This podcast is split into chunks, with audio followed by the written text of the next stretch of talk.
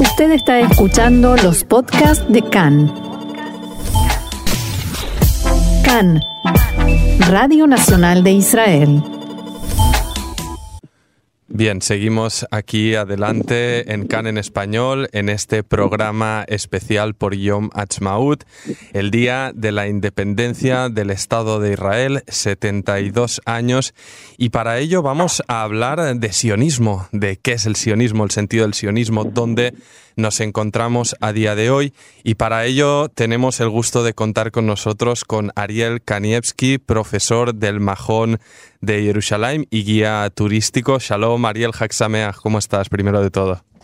Shalom, Haxameach, muy bien, gracias. Bueno, Ariel, eh, como profesor del Majón, obviamente tratas constantemente ¿no? estos temas con tus con tus alumnos, tratáis de sionismo, historia de Israel, política, sociedad y demás. Quería, Ariel, para empezar nuestra charla, leer brevemente, si te parece, la definición básica de sionismo que es una ideología, movimiento político nacionalista que propuso desde sus inicios el establecimiento de un Estado para el pueblo judío preferentemente en la antigua tierra de Israel, Eretz Israel.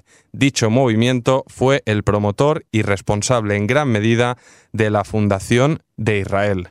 Ariel, la primera pregunta que te haría es cómo, pues cómo valoras ¿no? estos sucesos, esta ideología que nos llevó a donde estamos a día de hoy, a esta fundación, creación del Estado de Israel, que lleva ya 72 años de vida.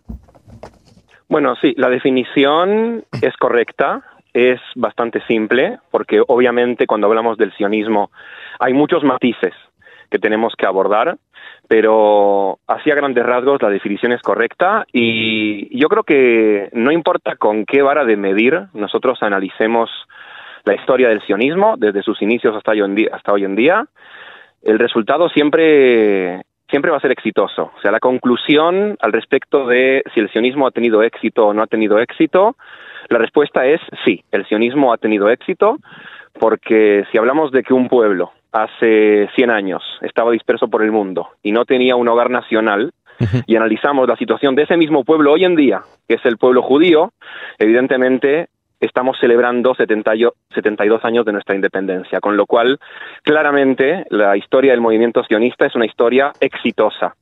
Si el objetivo del movimiento sionista es crear un hogar nacional judío, ese objetivo se cumplió. Entonces, con este objetivo cumplido, como, como certificas, Ariel, y como es obvio, ¿crees que es eh, necesario o es preciso reivindicar el sionismo o es una meta ya cumplida? Bueno, al respecto hay varias opiniones también, ¿no? Están los que dicen que el sionismo nunca va a morir, por ejemplo, el académico Shlomo Avineri, que postula en su libro La idea sionista eh, y dice que el sionismo es una revolución constante, basándose en las palabras de Herzl, que habla de que el sionismo es un ideal infinito, porque no conlleva solamente un objetivo práctico, que es eh, construir un Estado desde un punto de vista técnico, sino que también tenemos que llegar a un nivel determinado en términos éticos y en términos morales, y por tanto, eh, según esta posición, el sionismo sigue siendo relevante incluso después de la creación del Estado de Israel. Hay gente que dice que no, que con el objetivo cumplido tendríamos ya que abandonar la terminología sionista no sionista. Desde mi perspectiva, como educador del Majón de Madrijim, eh, como sionista a nivel individual, yo pienso que mientras en el mundo haya deslegitimación al respecto del derecho o no a la existencia del Estado de Israel y haya todavía gente que no reconozca el derecho del pueblo judío a la autodeterminación en su tierra, el sionismo va a seguir siendo siempre relevante. Porque el Estado de Israel no es un Estado como el resto de los países. Hay un montón de eh, personas, organizaciones e incluso países que no reconocen este derecho de los judíos a tener un Estado propio, que es el derecho que reivindicó desde siempre el sionismo. Bueno, mientras el mundo en su totalidad no reconozca que los judíos tenemos derecho a un país, como cualquier pueblo tiene derecho a un país, el sionismo va a seguir teniendo relevancia en el mundo.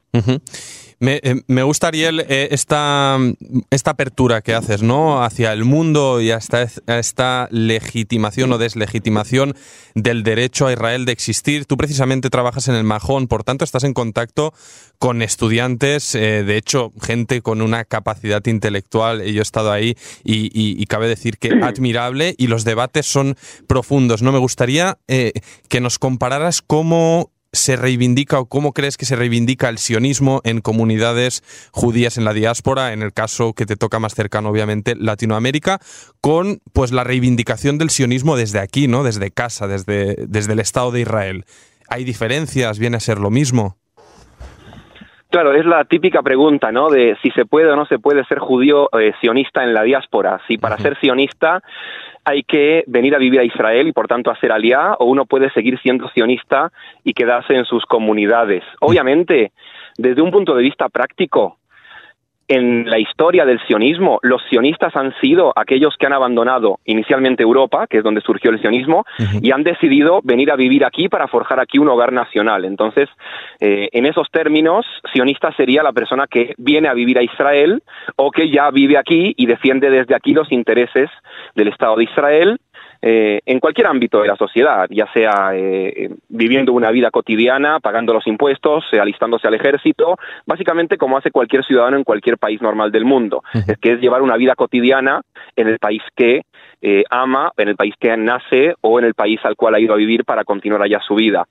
Yo trabajo con estudiantes, jóvenes educadores que tienen 18 años, que vienen todos de comunidades de la diáspora y son todos educadores en movimientos juveniles sionistas de la diáspora. Y entonces este debate está presente todo el tiempo.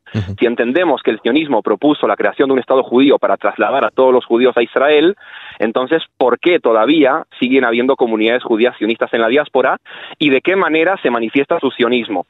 Es un debate que está presente todo el tiempo en la identidad de estos jóvenes y en la identidad de las comunidades judías y mm, el debate no está resuelto todavía hay gente que sigue diciendo que si quieres ser un buen sionista, tienes que dejar tus cosas en la diáspora y venir a vivir a Israel y continuar aquí tu vida y criar aquí tus hijos.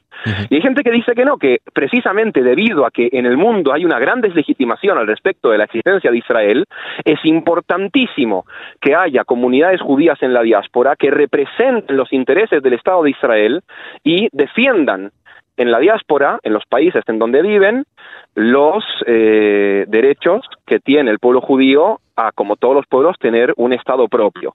Y entonces, básicamente, para la gente que vive en la diáspora, el sionismo se manifestaría en la defensa que ellos realizan allá del derecho a la existencia del Estado de Israel. No es el único debate que hay en el seno mm, pues, del movimiento sionista o de aquellos que defienden la existencia del Estado de Israel.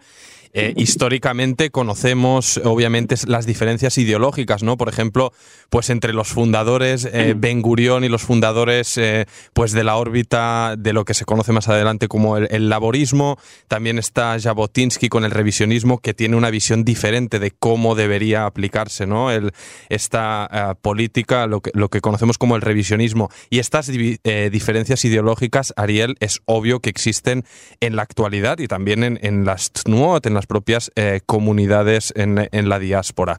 ¿Cómo valorarías un poco a nivel ideológico en la actualidad estas diferencias? Y si crees que la parte del sionismo que reivindica la solución de los dos estados para el conflicto entre israelíes y palestinos tiene a día de hoy vigencia, tiene a día de hoy un mensaje válido para, para esta ideología.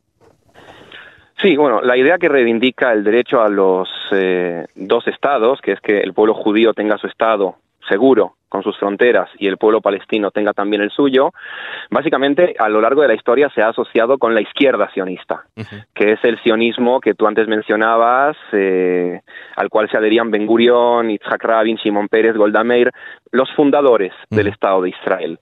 Hoy en día es una idea que tiene bastante consenso, que incluso partidarios del sionismo revisionista, que es el sionismo que hoy en día llamaríamos el sionismo de derechas, vinculado al Likud, así como el sionismo de izquierdas está vinculado al laborismo, el sionismo revisionista de derechas se asocia al partido del Likud. Hay muchos dentro de esta corriente de pensamiento sionista que también se han manifestado a favor del derecho eh, del pueblo palestino a tener un Estado, Netanyahu es uno de ellos, en el año 2009, en la famosa conferencia de Barilán, cuando recién asumió el cargo, después de la guerra que hubo con la Franja de Gaza, en las elecciones del año 2009, él apoyó la solución de dos estados y hay muchos miembros del Likud que también apoyan la solución de dos estados y es una idea que sigue siendo relevante dentro del sionismo y que sigue eh, teniendo mucho peso y que desde mi punto de vista se tiene que aplicar es una idea que sigue siendo factible. Sin embargo, Ariel, perdona que te introduzca, justamente hemos establecido, se ha firmado una coalición de gobierno que entre muchos puntos hay uno muy relevante que obviamente conoces, que es el inicio del proceso de anexión que se llevará a cabo a, principios de julio y que para más Henry también el Partido Laborista pues ha decidido unirse a, este ejecutivo. Por tanto, eh, no sé hasta qué punto esta solución de dos estados tiene vigencia y además cabe recalcar, este proceso de anexión que, bueno, el gobierno israelí ve con buenos ojos tras la aprobación de, de, la Casa Blanca de Washington, pero que el resto del mundo obviamente está, pues está en contra y alertan incluso que podría dinamitar las relaciones, ese acuerdo de paz con Jordania. Por tanto, ¿hasta qué punto crees que a día de hoy esta visión del sionismo de los dos estados puede en algún momento llevarse a la práctica? La visión se puede llevar a la práctica y como digo, yo pienso que es una visión que sigue teniendo consenso en la izquierda y también en parte de la derecha y con el paso del tiempo a nivel territorial ha adoptado también por entender que el pueblo judío no va a poder quedarse con toda la tierra de Israel histórica. Eh, por ejemplo, antes mencionabas al ideólogo del sionismo revisionista, Jabotinsky. Jabotinsky hablaba de los eh, dos márgenes que tiene el río Jordán, Shtei Gadot la Yarden. Una es nuestra y la otra también. Es decir, según la ideología de Jabotinsky, más allá del Jordán, lo que hoy en día sería Jordania, también es tierra de Israel. Esto hoy en día no es parte de la ideología del sionismo revisionista, si bien mantienen el eslogan como una cuestión histórica. Y cuando tú hablas de la anexión, sí, ellos hablan de anexar quizá la parte del Valle del Jordán.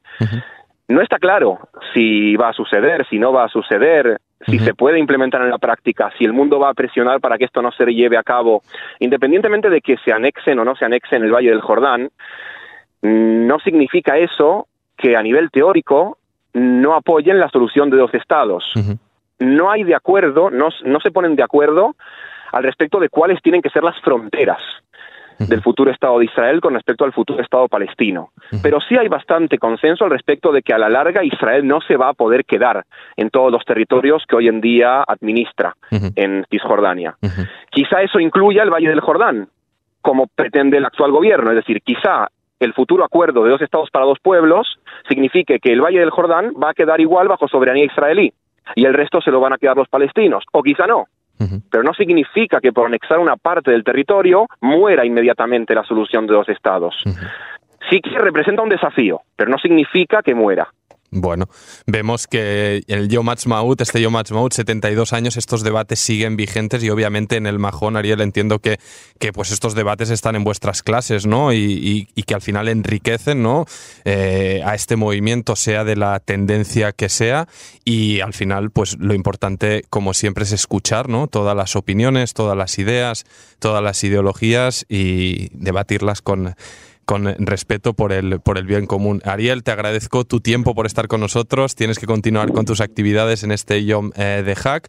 Te deseo de nuevo feliz eh, Yom Ha'atzmaut, feliz Día de la Independencia y gracias de nuevo. Gracias a ti, Ofer, Sameach, y que seamos siempre libres. Toda Y nosotros seguimos aquí adelante en CAN en español.